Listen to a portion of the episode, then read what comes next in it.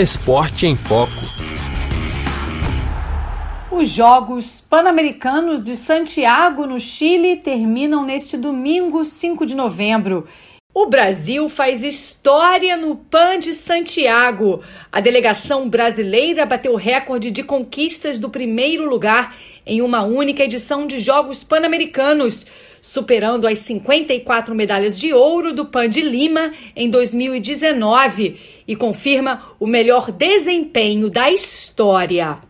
Para o diretor-geral do Comitê Olímpico do Brasil, Rogério Sampaio, este resultado é o fruto de um trabalho de investimento, esforços e energia no processo de desenvolvimento do esporte brasileiro é uma participação histórica. Elevamos ainda mais o sarrafo de resultados uh, da nossa equipe e temos certeza de que algumas modalidades têm evoluído de maneira muito forte, a olhos vistos, né? E vamos continuar nesse mesmo ritmo, tentar continuar nesse mesmo ritmo, focado, determinado até o último dia. A nova geração de atletas da delegação brasileira foi um dos maiores destaques desta edição dos Jogos Pan-Americanos. Miguel Hidalgo, de 23 anos, conquistou o ouro no triatlo, prova que envolve nado, ciclismo e corrida. Na ginástica rítmica, o Brasil garantiu dois ouros e um bronze, com a equipe formada por Bárbara Galvão, Débora Medrado, Giovana Oliveira Nicole Duarte e Maria Eduarda Aracaki. Segundo Sampaio, este é o reflexo do trabalho que vem sendo desenvolvido pelo COB desde os Jogos Olímpicos do Rio em 2016. O trabalho vem sendo bem feito, que os investimentos eh, que estão sendo realizados estão sendo realizados de maneira correta, nos lugares onde mais é necessário.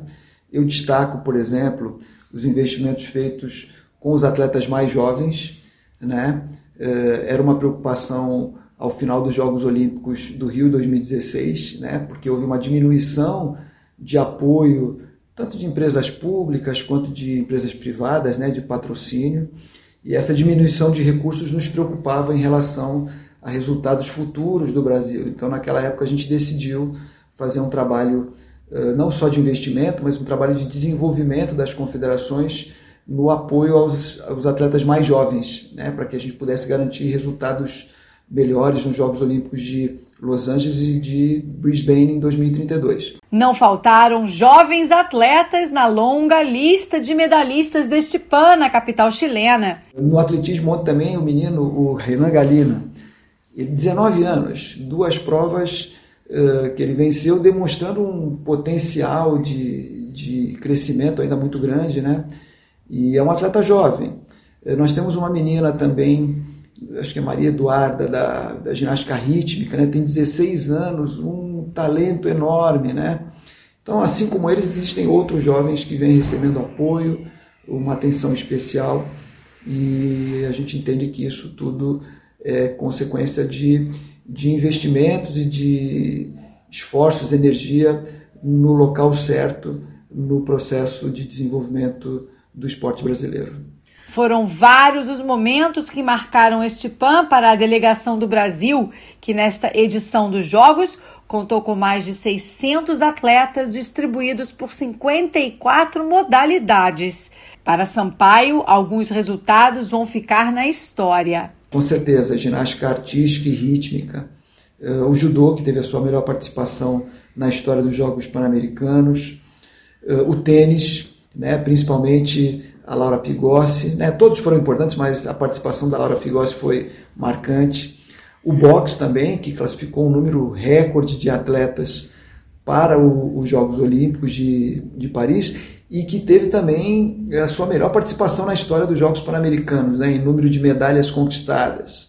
Desde a lendária Maria Esther Bueno, em 1963, no PAN de São Paulo, que o Brasil não tinha uma mulher no pódio de simples e duplas.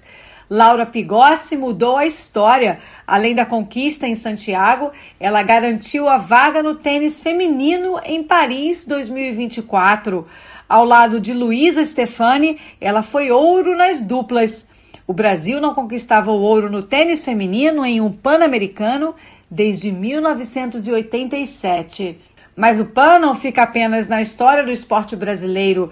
Para os atletas, os resultados alcançados em Santiago deixam marcas. Aline Edzaca, que representou o Brasil no surf, volta para casa com a medalha de prata no SUP. E não só, na bagagem, uma lista de memórias inesquecíveis. A minha experiência neste, nestes Jogos Pan-Americanos, representando o Brasil, fazendo parte, né, integrando a delegação de surf do time Brasil, foi uma experiência inesquecível. É, me faltam palavras para descrever, para expressar o que é compor uma delegação de grandes campeões, de grandes nomes do esporte, não só no Brasil, mas no mundo, e fazer parte do surf brasileiro realmente é algo que eu tenho uma honra muito grande em poder fazer parte desse time, é um orgulho muito grande também. Mariane Fernandes, da seleção brasileira de handebol feminino, que conquistou a medalha de ouro em Santiago e, com isso, o passaporte direto para os Jogos Olímpicos de Paris em 2024, também leva na mala grandes recordações do Pó de Santiago. Coração cheio, muito feliz e muito orgulhosa, muito, muito orgulhosa desse equipe. É uma honra fazer parte, é uma honra representar o Brasil, então Estou muito feliz e orgulhosa. E vamos celebrar agora. Não foi fácil chegar onde a gente está e agora é manter, treinar e continuar com foco. Rumo a Paris. Fim de Jogos Pan-Americanos e agora atletas e Comitê Olímpico do Brasil já estão com a cabeça em Paris 2024. Estamos no bom caminho dentro do ciclo olímpico, né? Muitas modalidades demonstrando a sua capacidade de competir em alto nível, mas eu entendo uh, que a gente observa ainda uh, espaço de crescimento para alguns atletas, para algumas equipes, para que eles possam chegar mais fortes nos Jogos Olímpicos de Paris. Né? Nós temos alguns atletas que, que a gente entende que é possível fazer um trabalho individual e colocá-los entre os favoritos a medalhas nos Jogos de Paris. Luciana Quaresma, de Santiago, Chile para a Rádio França Internacional.